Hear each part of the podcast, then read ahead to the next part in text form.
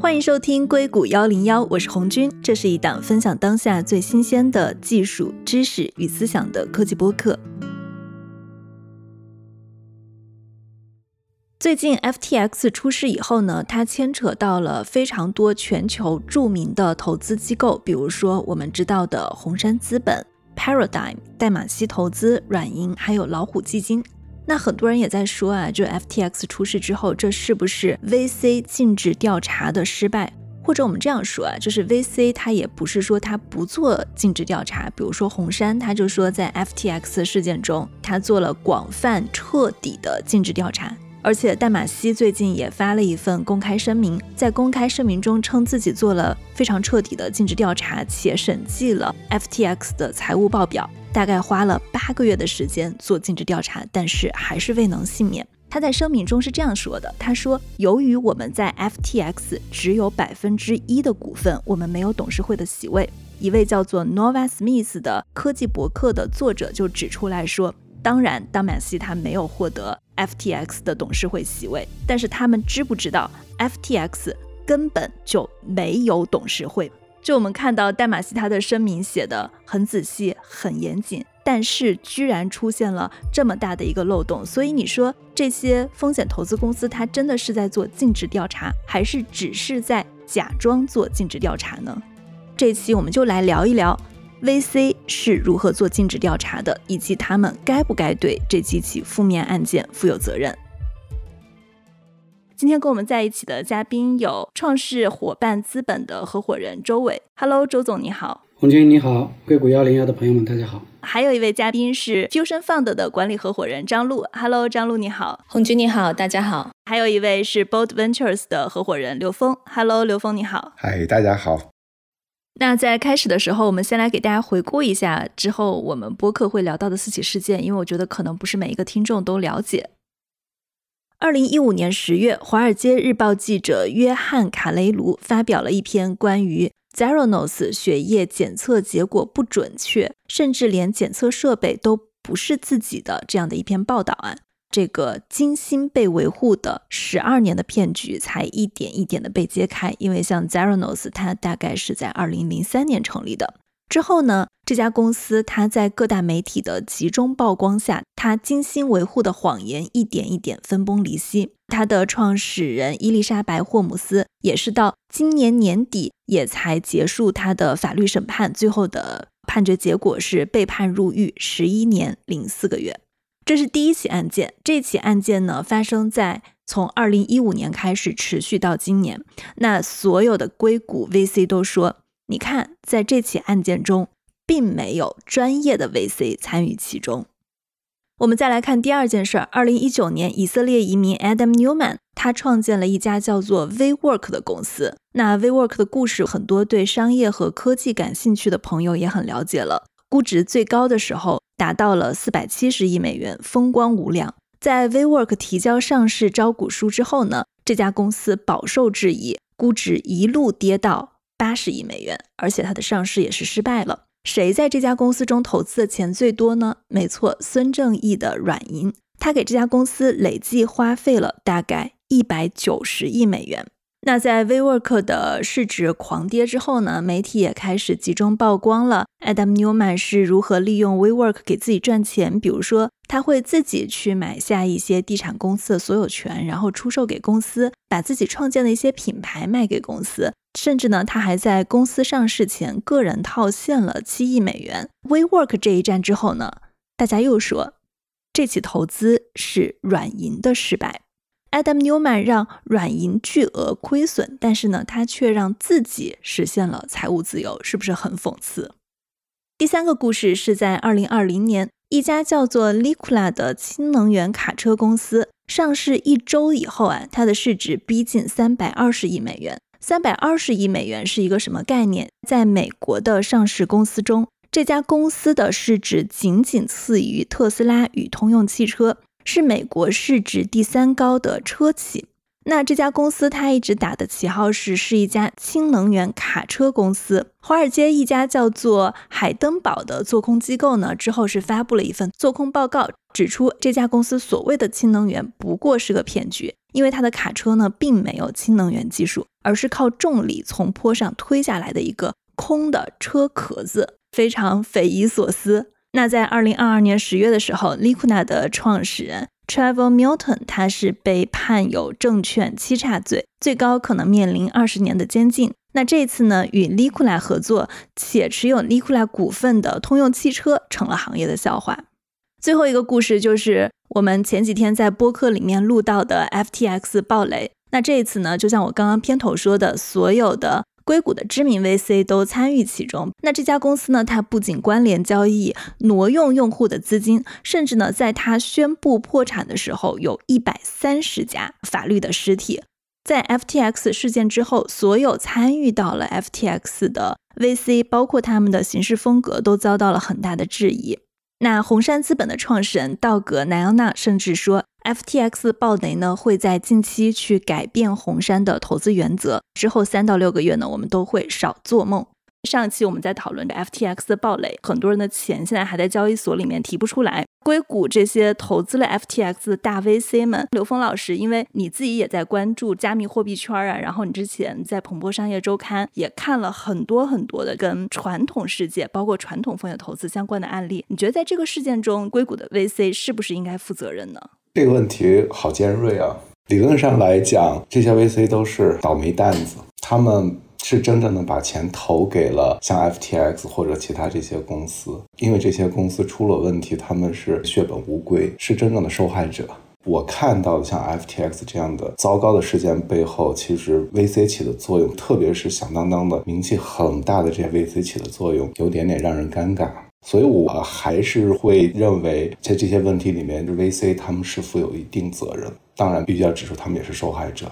刚才洪总你提到的这些曾经声名显赫、大名鼎鼎的这些初创公司，后来成为了著名的明星公司，他们都有共同一个特点，就是被很多 VC 追捧，他们是所谓的这种投资界的网红型的公司。在这里面有一个很核心的问题，就是对他们进行投资的这些 VC 呢，不仅仅是一个财务投资者，同时也更像是一个对这些公司进行大量的追捧、大量的传播，把他们变成一种现象级的事情。他们是背后的推手，所以当这些公司出问题的时候，背后这些 VC 真的很难逃避一些责任。我们说它出问题的时候，可能说早期还好，但是有很多网红级的名字，大概是在二零二一年投进去的。我不知道二零二一年是一个什么样的市场。其实一直到今天，我还看见有很多新闻在说，我相信红杉是做了尽职调查的。不知道大家觉得红杉有没有做尽职调查，以及二零二一年我们来去看这家公司，或者说做了尽职调查，这家公司是不是有问题的？红杉还有这些非常成熟的风险投资公司，我相信他们一定是做了尽职调查的，这是他们职业的做法。我很难相信像这样已经非常成熟的大型的风险投资公司，他们没有一个正规的流程，没有一个行之有效的决策过程，所以他们一定是做过尽职调查的。我其实挺想给你一个问题，就是在这些出问题的公司里面，尽职调查的作用到底有多大？事实上，尽职调查解决的是他在某一个时期以及之前的一些行为，或者说，它只是一个能够对一些公司的一部分的情况做一个检测的一个过程。它并不能保证曾经是一个还可以的行为也正常的公司，在最后出现各种各样的问题。所以我个人不觉得这是尽职调查做或者没做的问题。而是我觉得，其实很有可能是做的不够好，或者是很有可能他们只是流于形式，假装做尽职调查。对你刚刚说尽职调查的作用有多大？我稍微说一下我自己的几个观点。比如说，我们来看 FTX 现在它的问题，它跟 Alameda 之间的关联交易的过程是从什么时候开始的？肯定不是从今年开始的。从 Day One 开始，从第一天就开始，这家公司的特点就是，它是既拥有一个 Market Maker 或者一个交易公司，同时又有一个交易所，这是它的特点。但是我必须指出来，在很长一段时间里，这个特点被认为是一种优势。FTX 一直的定位就是 By Traders for Traders，因为我是做交易的人，我出来做了这个交易所，我更理解交易员们需要什么样的东西。这听上去是一个挺好的故事。对，第一个是关联交易，第二个是 FTT。我们上次在节目里面讨论过了，它的发行所占的比例。我觉得投这些公司的 VC 都是非常聪明的人，它是一个逻辑上的问题。他们难道看不出来吗？我觉得你刚刚那个话说的很好，你说他们做了尽职调查吗？可能做了，但是他们是不是流于表面？他们做了尽职调查，最后他们的决策有没有去支持这一部分？我们不知道。我不知道陆跟周总有没有什么其他的看法。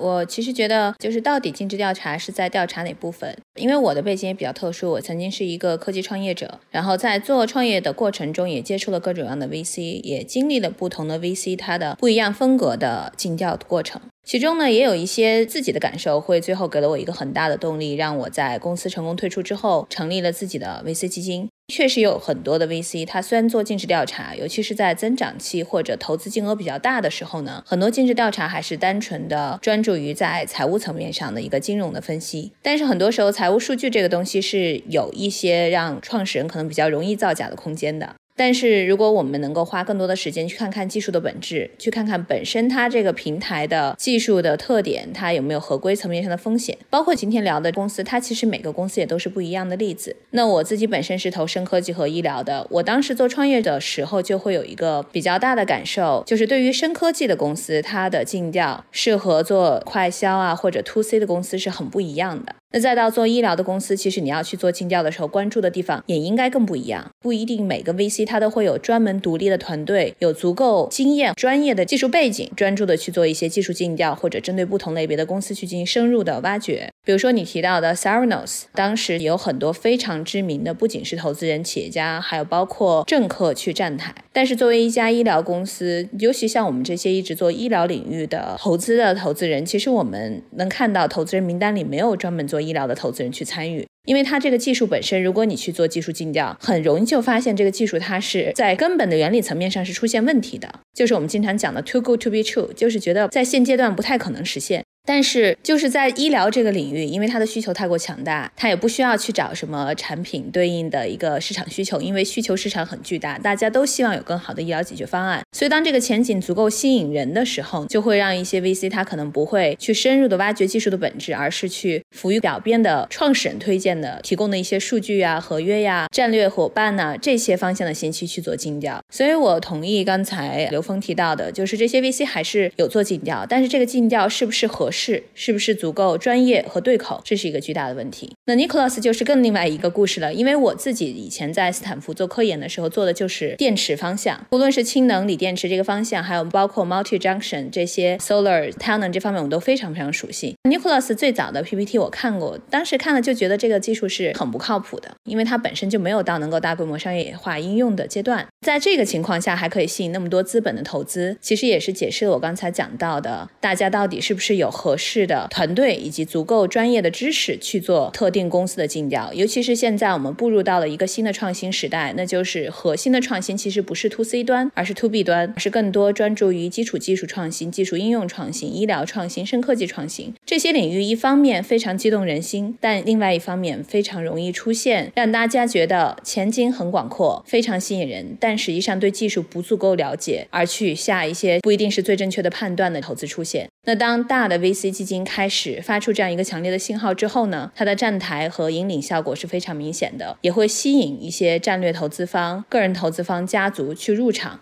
可能入场之前的一个前提就是觉得，哎，最早的那个大的 VC 基金已经做过足够的技术尽调或者全方位的尽调了。但是我们如果回头去看，其实那个尽调不一定是真正的看到了技术的核心的一个本质去下的这个结论。周总，你怎么看这三起事件，包括 VC 的尽调跟 VC 应不应该对他们负责？好的，首先我很赞同前面两位嘉宾的观点。我也是做了十一年的创业，然后进入投资，有十年在 KPCB，现在我们做 CCV 有五年了。两位嘉宾的观点，我赞同的部分我就不重复了。我只是从一个基金运营的角度来看看我的看法。首先，尽职调查是非常非常重要，无论多早期或者多晚期。其中很核心的是对人的尽职调查。这也是为什么我一直坚持认为，投资这件事儿，你只能在自己熟悉的文化圈里面去投资。虽然我在 KP 干了十年，但是我并没有狂妄自大到认为我可以去投资全世界各地的创业者。因为今天我们 CCV 开始在做一些全球投资，我们也只跟着中国创业者去做投资。这里面就是有很多东西是你面对面跟一个你了解文化背景的人去沟通的时候，你是能够基本判断他的思维模式的。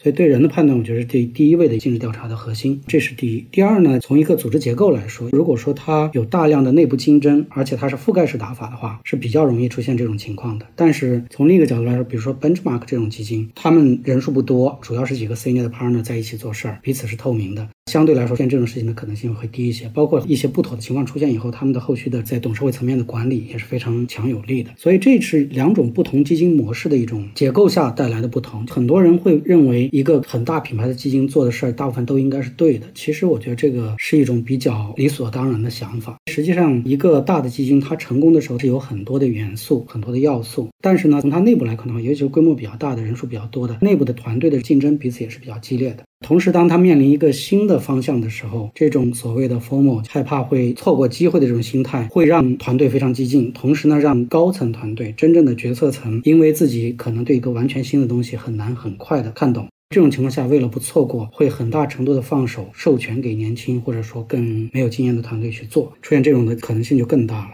我看到一个基金发的公告，里面也讲到了它的金额，其实在它基金里占的很小。你也可以看到这种心态吧。虽然这个事儿很大，在我们看来这个金额也很大，但对他来说，按百分比从基金规模来说并不大。所以可以看到这种心态的存在，因为它是一个覆盖性打法，它需要在任何一个领域出现迹象的时候都要去覆盖。所以从我的角度来说，我能明白为什么它发生了。但是从一个基金来说，出现这么大的可以称之为 fraud，肯定是非常大的问题，它一定会有一定内部的一些重新的调整、管控和措施出现。回到您说 VC 有没有责任，我是一直相信权力越大，责任越大。特别是顶级的品牌的基金来说，它肯定是具有大量的领头羊效应的。我觉得对跟随投资的小基金加办来说，我不认为这些 VC 的行为对他们有责任，因为每一个机构投资人或者叫合规投资人吧，都应该自己承担风险，自己完成尽调的责任，不能说哪个品牌大我就跟着他去投，那是你自己的决策，那是你的问题。但是在这种项目上出现大量的个人，尤其像 Web3 这个方向上有大量的个人参与，在这种情况下的话，实际上包括 FinTech 很多领域都有这个问题，因为涉及到大量的个人的百分比很高的金钱的介入。这个时候，顶级投资机构的品牌本质上对这些被投企业起了一个加持的作用的时候，那这些机构你肯定责任就变得更大了。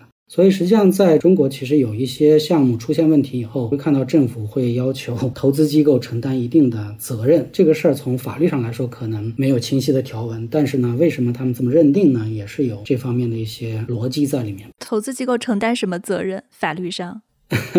法律上没有责任，但是从道义上，他会要求你承担一些责任。从这些角度来讲的话，我觉得只要你的机构品牌已经足以影响到别人，尤其是对大众产生影响，那我觉得你必须要很慎重的做事情，并且对相应的结果承担相应的责任。刚刚我注意到陆也提到了这几起事件，它的性质是不太一样的。比如说我们提到的 Zeranos 还有 Likuna 新能源卡车这两个公司，它是属于技术主导型的公司。我大概的跟听众解释一下这个背景：Zeranos 是一家血液检测公司，他们号称能够用一滴血去检测你的上百种的指标。最后这家公司还进了美国的一个大的零售超市。然后呢，有一些人用他们的血液检检查出了很多的问题，比如说，在一个孕期很健康的状态下，这个血液检测公司说他已经流产，还有有一些男生会被误诊有前列腺炎，或者有一些人他收到了艾滋病毒的假阳性结果，因为他的一滴血检测在技术上做不到，他们怎么做的呢？就是往血里面兑水 去解决他要完成的一百项检测，但是你可想而知，这样的检测结果是非常非常荒谬的。这个创始人伊丽莎白霍姆斯，她被称为是硅谷的女版乔布斯。因为他也是喜欢像乔布斯一样穿着黑色的高领毛衣去演讲。当时是有很多的 VC 投资人，包括美国的前国务卿基辛格，还有美国的国防部长威廉佩里，包括知名的传媒大亨默多克，还有甲骨文的创始人 Larry Ellison，很多人去投资他。当时是风光无两，直到二零一五年。《华尔街日报》的记者写了几篇重磅报道，去揭露他们公司的造假事件，就是说他不可能用一滴血去完成检测，然后这件事情才被全部的曝光出来了。另外一家公司，我们刚刚频繁提到的氢能源卡车公司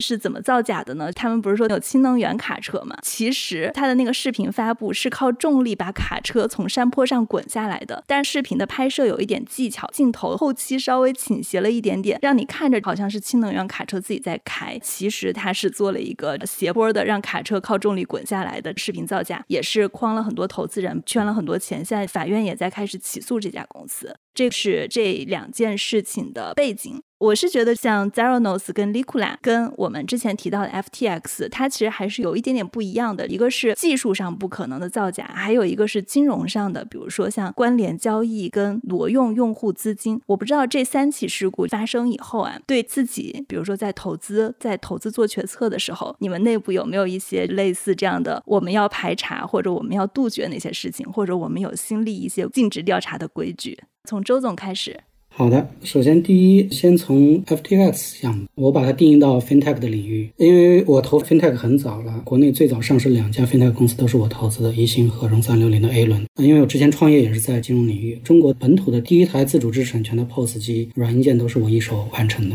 我设计的。后来我们第一家公司也是国内在金融行业做信用卡支付风控和软硬件最大的一个市场占有份额的公司，九六年就上市了。所以相对来说，这块风险我们心里从一开始就很清楚。这也是为什么我们投 FinTech 开始就有一个规矩，包括在创立了 CCV 之后，这个也是我们内部争议很大，有其他合伙人不同意，但我坚持的一个原则，就是自己持有资产。我们做平台就是平台，如果你自己在里面持有资产做交易的公司，我们是绝对不投的。我觉得这里面是有一个很大的问题在哪里？它就是不要挑战人性。当你自己持有这个平台，同时自己又作为一个交易对手在跟大家交易的时候，人性的经不起考验的吧？你再多。的规则和风控都是没有用，因为这个利益太大了。你作为一个平台收那微薄的一点点 commission，和你经过交易看自己觉得一个机会可以赚到那个钱比起来，这个差异太大了。所以这是我们内部一个比较铁的纪律。因为这个，我我有一位合伙人跟我发生过激烈的冲突，因为他坚持认为几个项目他想投，但是呢都是这种类型的，我们就坚决不投。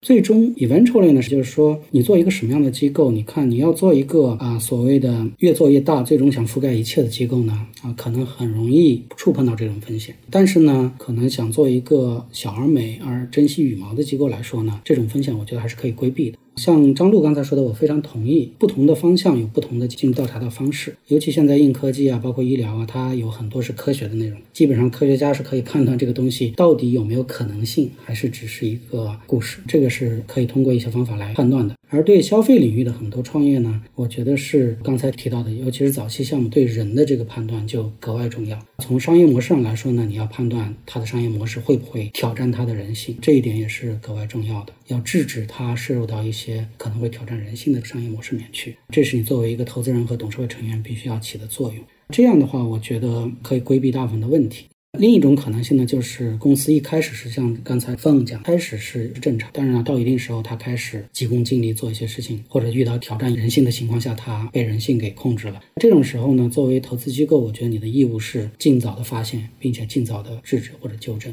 在必须的时候可能采取一些强硬的措施。这个我刚才也讲过了，也有一些不错的例子，有些机构做得不错。但是就从我们 CCV 来说呢，因为之前制定的规则非常多。当年我们 follow Client Perkins 的所有的十年的一些规则，因为我的创始团队四个人全都是从那儿过来的，我们还是 follow 的很紧的。这些年我们在一些新的领域，像 FinTech 的这个 Web 三领域啊什么，我们也有涉足，但是我们给自己设了很多的线，包括在海外的投资，我们也有不少的投资，但是也给自己设了很多的边界，基本上是希望能做到完全不熟悉或者不能判断的，我们就不碰，直到自己能判断。所以这样的话可能会避开比较多的雷吧。嗯，我觉得按照你的这个标准，自己做交易的公司绝对不投，就一定不会投到 FTX。其实我自己也知道一些很多创业公司的故事，有的时候我问他们为什么掰，很简单，创始人就说另一个创始人他自己在里面做交易，那个影儿太大了，可能在早期的时候看不出来什么，但是当他拿了很多钱以后，问题就会发生。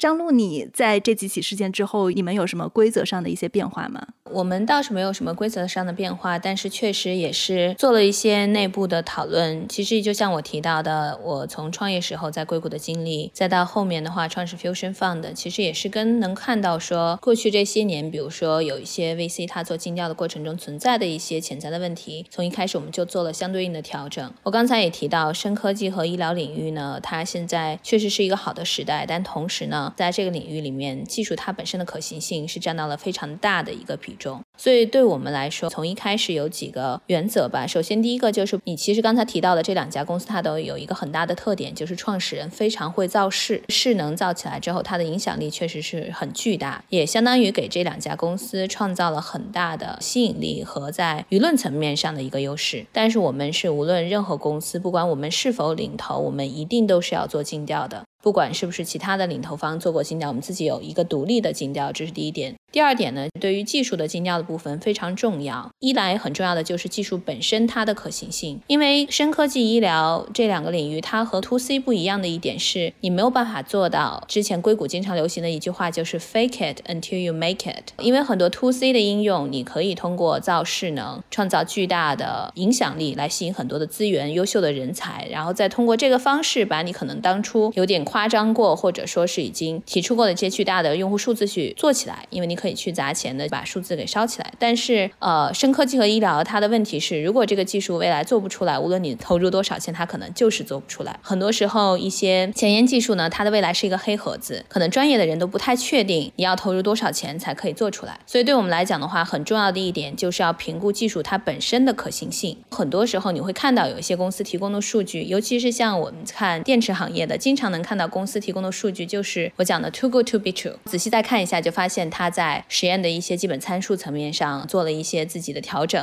然后将数据做得很好看。在医疗层面上也是前景都看起来非常的光明，因为大家所有的需求都是希望我们不仅活得更长，同时可以活得更加健康。在各方面呢，医疗领域有数不尽的需求，巨大的需求需要去完成。但是技术它的发展是有一定的生命周期的，你没有办法通过资本的力量去把十五年、二十年的一个生命周期推到三年、五年，这是这两个领域它的一个本质。所以我们在技术层面上看。看得非常的深入，这是第一点。那除了技术本身之外，还有一点非常重要，那就是技术的商业应用周期。这个也是很多时候我们会看到有些新的深科技的理念在行业内被提出来之后呢，很多资金就马上追过去去投资，但却没有仔细的想一想，对这个概念是非常吸引人，但是到它商业化应用到底需要多少年？如果需要十年以上，那这个方向到底适不适合 VC 来投资？因为 VC 的要义还是要支持可以更快的进入商业化应用的好的技术公司，而不是说需要十年、十五年、二十年进行基础科技研究或基础研究的这样的技术方向。所以，怎么样去判断技术的应用周期、市场时机也很重要。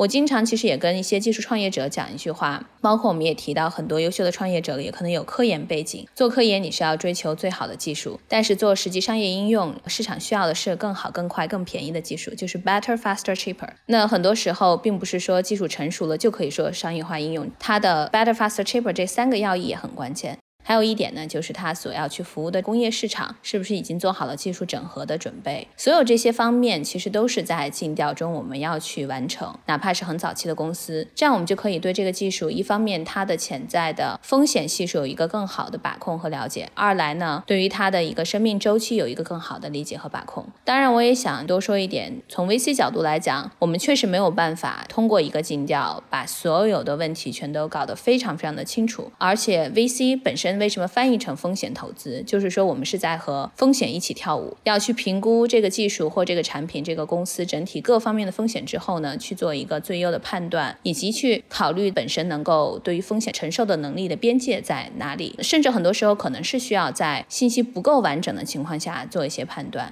所以有了这个预期之后呢，我们就需要在早期的尽调过程中更加的仔细和深入，因为我们知道这是一个高风险的投资，所以更要把基础的一些我们可以找到信息的部分一定要探索的非常清楚，这样才可以对之后的投资决策有更好的一个责任。对你说到这个，其实我还想到了当时像 Zeronos，他们不是说号称一滴血可以检测嘛？然后像 WarGreens，他们就有专家其实也有去做尽调的，但是他们尽调的结果就是说这家公司太不透明了，我们没有办法去做出一个非常准确的评估，所以最后尽调的结论是不建议投资。最后他们还是投了。还有一个也是做了尽调的公司，就是 Google Ventures。其实 Google 它在生物医疗方向还是投入很多，然后看的也很多的。他们也是因为为这家公司不透明，保密太严格了。那行吧，那你保密严格，我就去试一下。结果他们的合伙人自己去试了一下，就放弃投资了，避开了。我看了一下 Zeranos，他们其实很多的融资跟投资人都是在硅谷以外的，就像你说的，其实是没有专业的医疗机构在里面的。在硅谷的投资人，如果真的像 Google Ventures 这样，不管是试用还是觉得透明度低，就不投了。就是硅谷进去的人还是比较少的。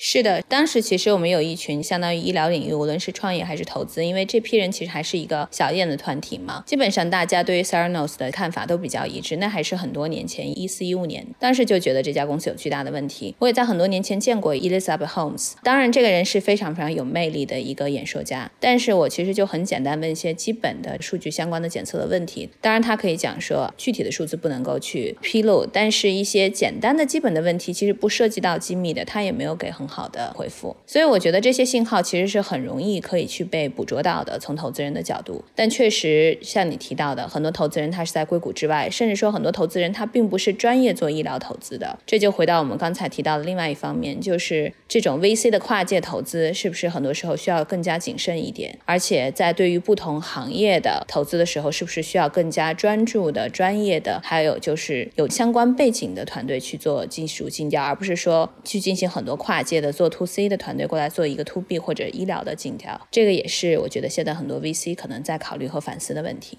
我们说 Zeranos 它没有太多的硅谷资本在里面，那其实近期爆雷的这个 FTX，它其实是有非常多硅谷的知名 VC 机构，因为它性质上也不太一样啊，它其实是属于一个 Web 三的公司，或者说加密领域的公司。柳峰，你觉得在比如说加密领域这种做尽职调查，跟传统世界有什么还不太一样，就是需要特别去注意的点？几个核心的不同，比如我觉得刚才我想讲的就是对于人的这种尽职调查，我是怎么看的？因为加密行业都是更早期的行业，这时候其实人的决定因素是更大的。怎么去确定一个人可信任？我觉得这个行业跟很多地方是不一样的，因为这个行业更多的是社区驱动的。其实你的过往做过什么东西，它不是写在 LinkedIn 上面，它不是拿你的大学文凭，很多东西必须是在社区里面，在社会这个体系里面可以验证，这个非常的重要。在此外，Crypto 以及跟区块链相关的很多技术，它就更是那种听上去很难解释。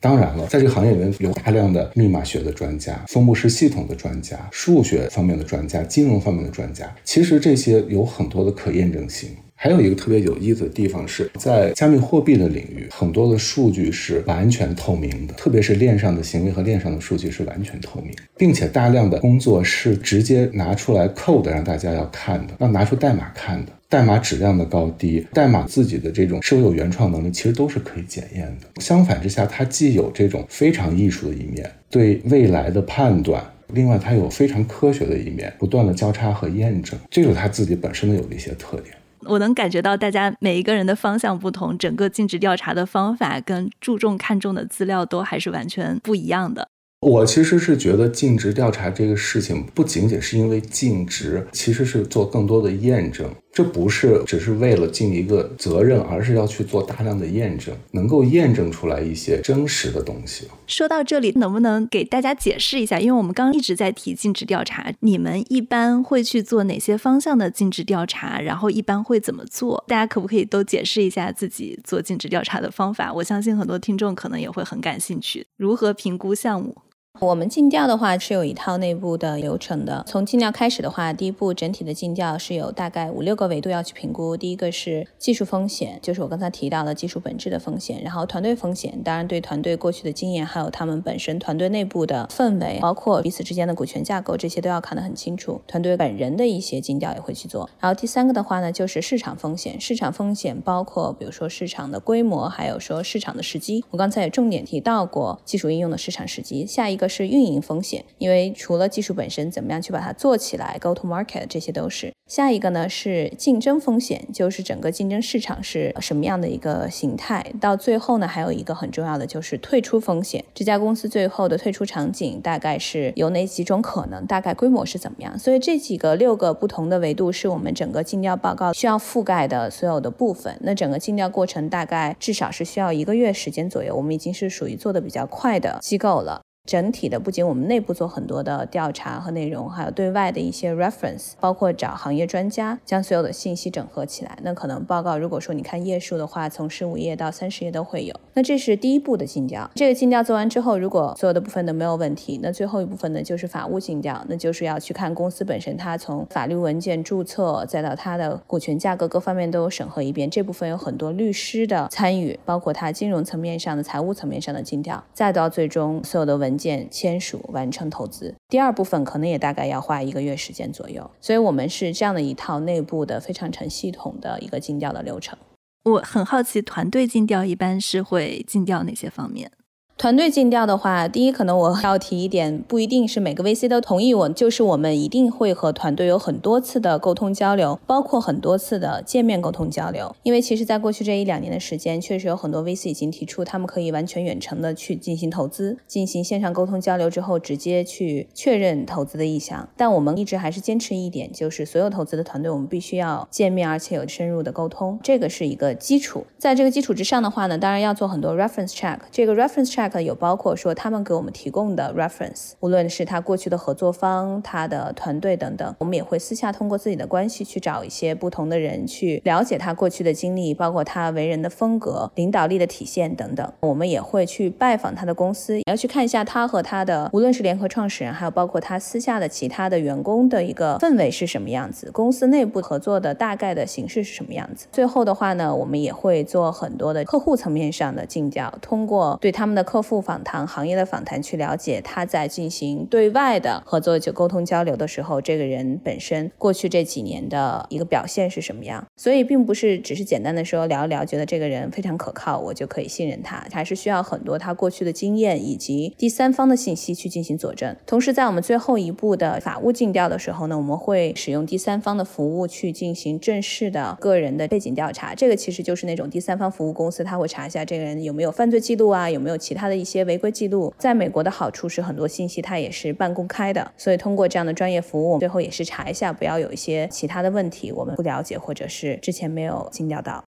嗯，我刚刚之所以提到团队的时候，其实我觉得团队可能就是在看人嘛，大家也会很关心。比如说，当一个创始团队出现一些怎么样的情况的时候，它算是一个信号，说，哎，这个点我要注意。比如说，两个合伙人如果股份是平均的话，哎，这是一个信号；或者四个合伙人股份平均，它代表有矛盾很难解决；或者说，这个创始人他在做这家公司的时候，他同时也在去做其他的公司，这些是不是红色的信号？对，我觉得像你提到的，首先专注那是最基本的。如果一个创始人在做一家公司的同时还在做其他的公司，那当然就是红线，是一定不能投资的。那回到我们提到说股权架构层面上，确实可能不同的 VC 有不同的偏好。确实，我们也是会觉得，如果说联合创始人之间的股份是完全平均的，在后期会导致很多内部的纷争或者是内部的内耗，因为不可能有一个团队大家彼此是永远一致的。但这个并不是一个红线，很多时候我们也是。看说，哎，你股份的划分如果是完全平均，那你内部有没有一个大家都同意的方法论？就是如果出现纷争、出现不同意见的时候，谁来做最终决策？如果公司内部有一个明确的最终决策人，这个也是可以接受的。我觉得很重要的还是要看说创始人本身他的思维理念，他们有没有从更加长线的角度去考虑公司的运营和即将遇到的一些风险，就是对未来有一个合理的以及长期的预判以及提前的规划。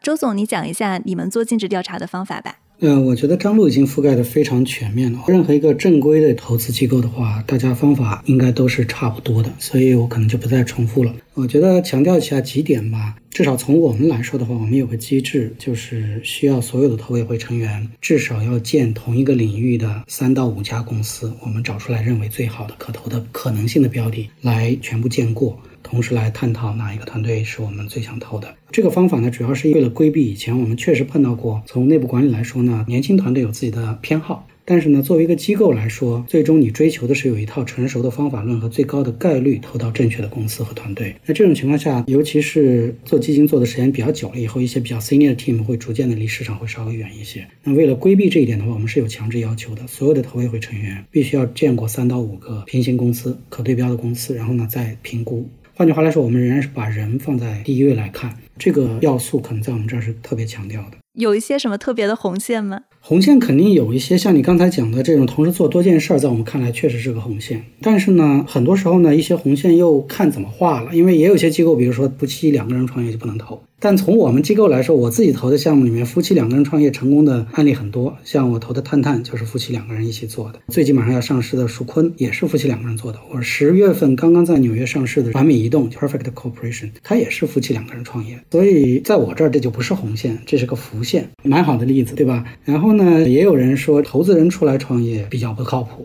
但是我 A 轮投的喜马拉雅两个 founder 里面，co-founder 就是小雨，原来是个投资机构的投资人，后来在建军创业的时候加入做了一个 co-founder，那他们合作的也非常好。所以我觉得 eventually 呢，有些红线肯定是不能碰的，包括过去有这种 fraud 的记录啊，个人人品的问题啊，包括这种同时做好几件事不专心这个事儿，肯定都是红线。但是对我来说，我们建团队的时候，我比较喜欢除了办公室场所以外，一定要请对方团队多个人一起，在一些比较 casual 的环境下聊聊天、吃个饭，而且不止一次，让他们在放松的环境下看到他们自然的非工作状态下互相沟通的状况。因为你跟他们开会看到的全都是，就算是一般的团队，他也可以经过一系列的 rehearsal 做得非常的完美。但在一个相对放松的环境下，你可以看到他的表现。我觉得这个是一个我们比较关注的一个他的他们彼此的沟通的方式，我们特别关心。关于你刚才讲的股权结构这件事儿呢，也挺常见的，很多团队一开始都有这个问题，不代表他们不可以投。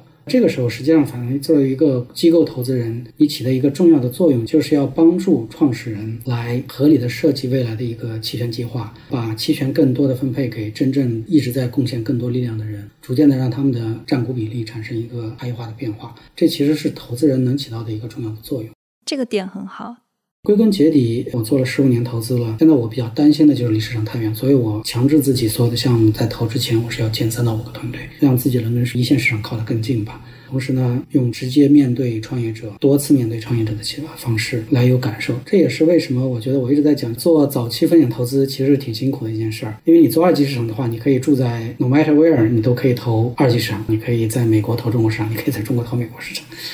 但是你做一级市场，尤其是做早期投资的机构的，无论你做了多少年，你都必须 on site，你不能飞来飞去，只是过来看一看，这是不行的，必须要有非常清晰的感受，要闻到对方的味道，你才能判断。所以这个是这个行业的一个特征。方法确实是我们可以在很多教科书上都找到。然后我觉得红线它可能是关于价值观的。我举一个例子，前一段时间像 A16Z 硅谷非常知名的投资机构，他投了 WeWork 的创始人 Adam Newman 创建的一家。新公司，我不知道大家怎么看这个事情，或者说，如果这个机会给到你们大家，你们会不会还来投资一家就是 WeWork 的创始人去创建的公司？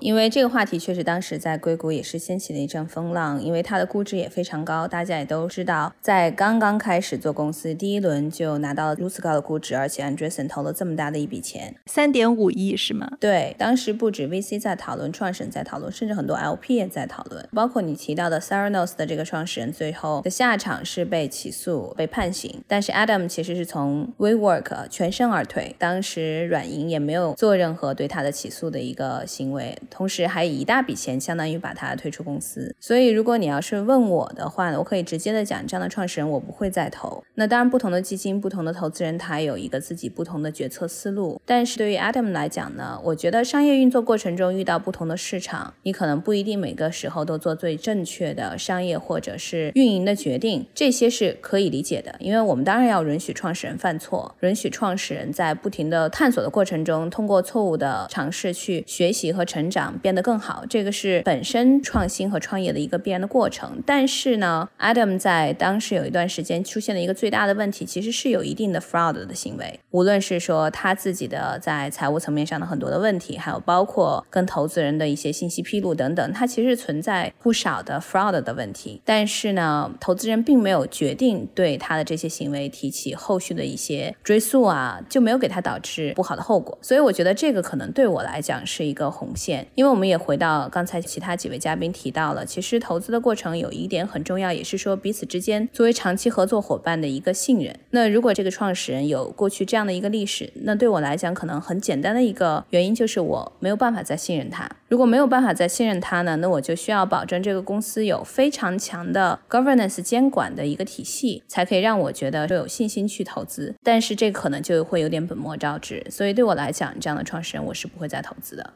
刘峰和周伟怎么看？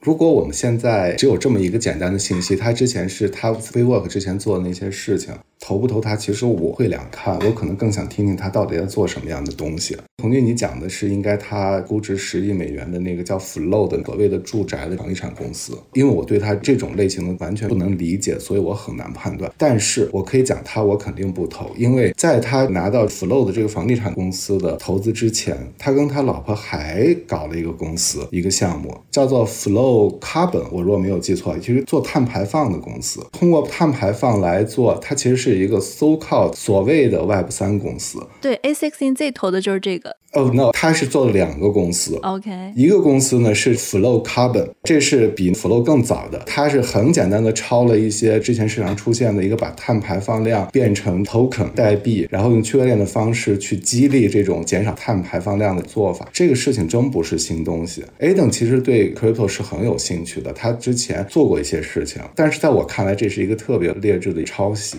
我相信恒德基金能把这个东西讲得更大，因为这又是一个减碳的，无论怎么样。样我觉得不靠谱这个，但是后来呢，这个项目刚宣布融资没多久，它又变成了另外一个叫 Flow 的关于房地产的一个项目，更新的了，也是 H 六 Z 给他给了多少钱，最后总估值十亿美元好像是，但是到现在为止，大家还搞不清那东西是什么。我看了他那个 Flow Carbon 那个项目的之后，我就觉得这个人有点太不靠谱了，这是我的判断的理由。周总你怎么看？你会投吗？我觉得这里面是两个层面的问题，一个是自己会不会选择投，另一个是怎么看这个人和这件事儿。首先，第一，凡是这种恶意欺诈，就是 fraud，或者说甚至于犯罪的，那我肯定是不会碰。至于可能在中间比较含糊的有些错，这个错要去判断它是哪种性质的错。我觉得这个性质是最重要的，所以这一点首先要分清楚。刚才你们举的例子，像团队如果说留到最后他创业能不能投，那我就举个例子，像国内某咖啡，对吧？其实这个项目很久之前我跟我的 LP 就发生过一些讨论，甚至于说争论。我就坚持认为这个团队的执行团队是我见过的执行力最强的团队，他的执行没有问题。最糟糕的在于他的高层掌握数据、掌握财务的这些人在造假。换句话来说，可能从他的高层再往下，I don't know，从哪一个 level 开始之下的人，他们真的是在专心做事儿，而且执行的非常好吧。所以像这一层之下，只要他没有参与这个 fraud 的过程，他是专心在就把这事儿做好的这些人，我认为是可以投的。所以你看，现在他们管理层全换掉以后，在国内现在运营的又恢复的非常好。所以有的时候真的是就是那么几个人，一颗老鼠屎坏了一锅汤。所以我觉得还是要分清楚看的。但从另一个角度来说，我觉得 VC 不要把自己当成上帝，你没有义务也没有责任去 judge everything。换句话来说，投不投他这件事儿，今天这个市场上很多时候还是人家让不让你投的问题。所以，我十六年前做 VC，我在 KB 的时候，真的是你到哪儿都是饱受尊重，对吧？那现在其实 VC 这个钱到处都是，双向选择的过程。那从每一个机构来说，还是那句话，你想做成一个什么样的机构，你想做大，你想覆盖，你可能就什么都得碰，你就得有这个 tolerance，你就要有能力去 handle 这些事儿。那有些人呢，他创建一个机构，他有自己的理想的状态。我自己也有我理想的状态，我就不希望做太大。我希望的是比较高的成功率，在一些特别 evergreen 的项目里面，能够在最早期就进去伴随成长。那这个可能是一个比较理想化的一种愿景吧。那基于这个的话，你就不可能做太大，你必然会产生一些好恶，你必然对某些人就不能接受。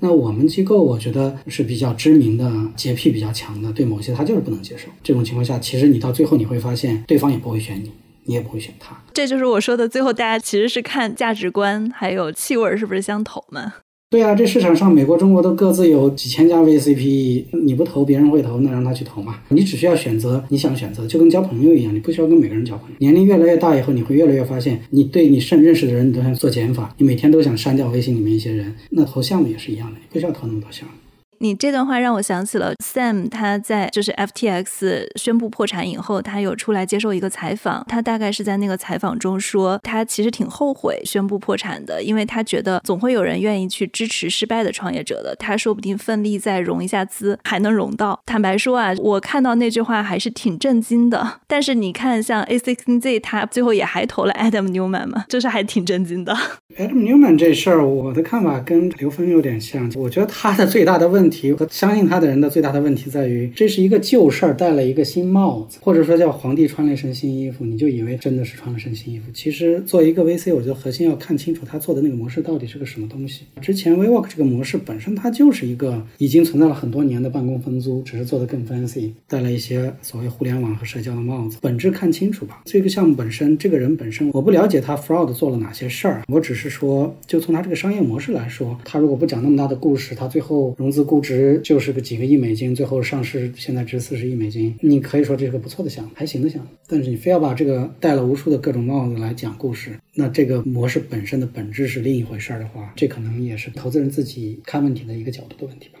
嗯，路他 fraud 具体是哪些方面？你还记得吗？具体的细节我不太记得了，我大概记得当时有很多这种关联交易的问题，比如说他其实自己单独成立了很多，其实就是他自己的主体公司，比如说租下了很多办公楼之后呢，再以高价返租给公司。同时当时呢还有很多其实相当于是公司的资金直接挪到他和他老太太的账户还有公司里面去，直接算是一个财务欺诈吧。还有说挪用公司资产这个行为好像也比较多。另外还有几点，我记得当时是有一点点数据信息造假的部分，是在他当时其拿到软银投资之前的时候，那个信息后来也是被披露出来，所以当时其实大家还比较震惊，软银最后愿意给一个这么好的 deal 去让他离开这家公司。当然，最后这也是投资人的选择，是不是真的要对创始人的这些欺诈行为去进行提起诉讼？最后软银他的决策是他没有去进行诉讼的行为，但不代表这个创始人没有欺诈的行为。当时我记得 The Information 也有一个全篇的报道，把所有的这些细节写的还比较详细。我看之前在 FTX 跟 Zeranos 出事儿之后呢，The Information 也是写了一篇文章。他说，硅谷的这些晚期的投资机构不需要做额外的工作。简而言之，就是说他们其实就是没有做太多的尽职调查。一方面是因为可能有一些领头的 VC，他们觉得这些大 VC 们他们已经做过尽职调查了。另外还有几个方向的原因，就比如说投一个早期的团队，其实早期可能调查的方向也稍微少一点点。它跟晚期。是很不一样的。另外，就是过去的时间，整个市场是一个非常非常火热的时候，有很多投资人，他们其实是来去抢这个份额的。因为投资人在选项目，项目其实也在选投资人，它是一个双向选择的过程。那好的项目一定是很多人追的。包括前几天，其实我有见一个二级市场的人，他觉得二级市场其实是在研究上花的时间是更多的。但是呢，在一级市场的投资人，在过去几年里面，百分之八十的时间都是在抢份额。我不知道你们过去有没有这样的一种体验，会不会这种大家都在抢？份额的钱多的这样的一个情况，让 VC 它的尽职调查变得更加简单，或者像陆刚刚说了，你可能需要两个月的时间去做尽职调查，但是有一个非常好的 case 就在这里，那是不是就要马上投进去？那周总你先说吧。每个机构有自己的特征吧。所谓的决策其实就是放弃嘛。你做了一个决策，必定是选了一个，放弃了另外的。所以任何一个决策都是同步带来放弃的。所以我觉得只要你敢放弃，这就不是太大的问题。那你刚才描述那种情况肯定是存在的。换句话来说，像你描述的 FTX 后续的问题里面，是不是有可能到一定时候，投资机构根本都不敢要求做深入尽职调查？因为一说深入调查，我要花半个月时间、一个月时间，我要再进来 interview 你所有的人，看你所有的东西，可能创始人直接告诉你我份额满了，请你离开。那这个时候，对一个投资机构，无非就是你还要不要进入这个局面，这是一个选择。我能理解大机构的问题，因为他们钱很多，对他来说可投资金额大的机会并不多，这个对他来说是有的时候是被迫要上传的。当然，对小机构来说，像我们这些 boutique 机构来说的话，我觉得这不是个必须要做的事情，你完全可以放弃。我相信一句话是过去描述感情的，现在来讲，弱水三千嘛，你可以只取一瓢饮，到处都有项目，你为什么一定要在这棵树上吊死？Anyway，我觉得可以放弃吧。呃，对，其实我很同意周伟的说法，因为去年其实我们在硅谷就面临到这样的情况，很多大的基金，包括大家也知道，像 Tiger 这样的机构，甚至跳到早期来投项目，那他们确实决策是可以一天之内去决策的。所以像这个时候，我们去竞争，尤其要去做领头，确实没有办法说要去适应这种节奏。而且，确实就像周总刚提到的，我们的想法也是，很多时候跟创始人沟通的过程，其实是一个彼此尽调的过程。我们也会和创始人讲得很清楚，就是我们尽调的目的是干什么。这个过程中也给他们足够的时间去了解我们做事的思维。我们也有例子，就是有些公司在我们做尽调的过程中，因为我们对技术、产业和行业的深入了解，他最后选择了我们，却没有选择红杉，让我们来去领头早期。所以我觉得，对的创始人他会去 appreciate，会去非常理解，而且非常尊重，同时也会很喜欢说你愿意对我的公司做深入的尽调。尤其是我们要进来做领头房，领头也就意味着我们要上董事会。那董事会它可能就是像结婚一样，所以在结婚之前彼此非常详尽的了解是非常重要的。也确实有些时候呢，我们也能理解这个 deal 它的速度比较快。那我们也会和创始人沟通，如果很坦诚的告诉我们，确实我们现在有一些别的原因需要尽快把这一轮做完。那我们可以比如说突然间增加我们的工作量，然后在相对短一点的时间。短一点的时间，不是说几天，可能说以前要做四周的事情，我们争取能不能三周给他做完，或者说更快一点，两周给他做完。但是像这种大的机构，几天完成尽调的，那对我们来讲，如果这类的创始人他更加倾向于那样的投资风格，那我们确实也不是很好的匹配，也不一定就要每个项目都去投。确实好项目很多，而且最终的话，大家还是要找到彼此可以长线合作的伙伴。我一直还是觉得，我们作为早期投资人跟创始人的关系，还是一个长期合作伙伴的关系，不是单纯的说我只是来投资你作为一个投资人的关系。那既然大家预期是要长线一起走下去，在初始没有一个合适的了解，怎么样可以保证未来会走得顺畅呢？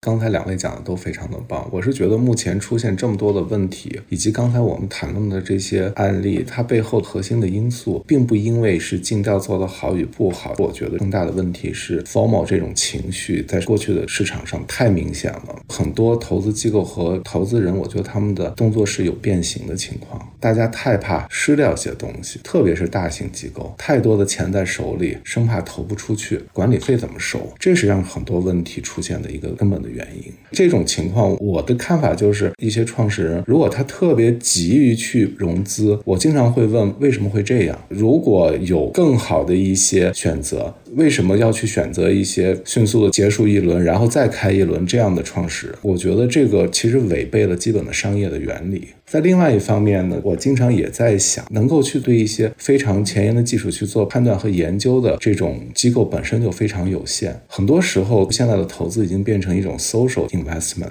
社交型的投资，都是看谁投了去做一个判断的标准。我觉得这会非常的糟糕，这也是让现在很多的这种情况出现的一个很核心的原因。在 crypto 领域，这个是更加明显的。讲的特别好，我确实之前有遇到过 VC，问他们为什么要去投一家公司的时候，他们说他们需要在他们的 portfolio 上增加一些知名的案例，然后他们就想跟投一点，因为这个案例是一个网红案例。周总跟张璐，你们对刚刚刘峰说的会有回应吗？就是更多是一种 formal 心态，而不是尽职调查的问题。嗯，这个我同意啊，尤其是对一些新的东西，老合伙人不懂的时候，更容易出现这种情况。对，因为确实创新的周期它变化的还是比较快的，在很多新的东西出现的时候，包括我们经常讲的跟风口追 buzzword，甚至有些时候可能在硅谷会出现一种情况，比如说最近 AIGC 这么火，哎，你如果没有在看这个方向或投这个方向，你好像就已经不是最好的投资人了。我甚至也有遇到过投资人会讲说啊，现在不去投 Web3 的话，这证明你已经是不了解最新的一个互联网生态了。所以我觉得很多时候会有这样的一个外界压力，导致很多投资人他。也需要从他现实的考量，可能改变他本身尽调的一个周期，但最终其实还是我们刚才聊到的，好在这个行业它是多样性的，每个 VC 和每个投资人都有自己的一套投资方法论，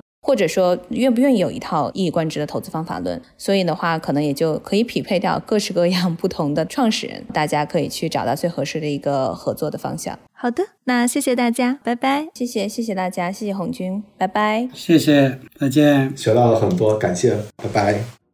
好的，谢谢大家。我觉得这期我们的讨论可能更多是提出问题，而不是回答问题。那这个问题就是为什么 VC 做了广泛的尽职调查，最后还是难以避免让自己去绕开这些诈骗？那他们在决策的过程中，是不是有去坚持自己的价值观？包括像周总刚刚提到的这种大 VC 跟小 VC，他们的投资逻辑也是非常不一样的。我不知道我们的听众们是怎么看待这个问题的，欢迎大家给我们写评论、写留言，参与到我们节目的讨论中来。最后，如果你喜欢我们的播客，欢迎在你所收听的音频渠道来订阅我们，也不要忘记在你所收听的音频渠道给我们打一个五星好评。那中国的听众可以通过苹果播客、小宇宙、喜马拉雅、网易云音乐、蜻蜓 FM、荔枝 FM 来订阅我们。那海外的听众呢，可以通过苹果播客、谷歌播客、亚马逊音乐还有 Spotify 来订阅我们。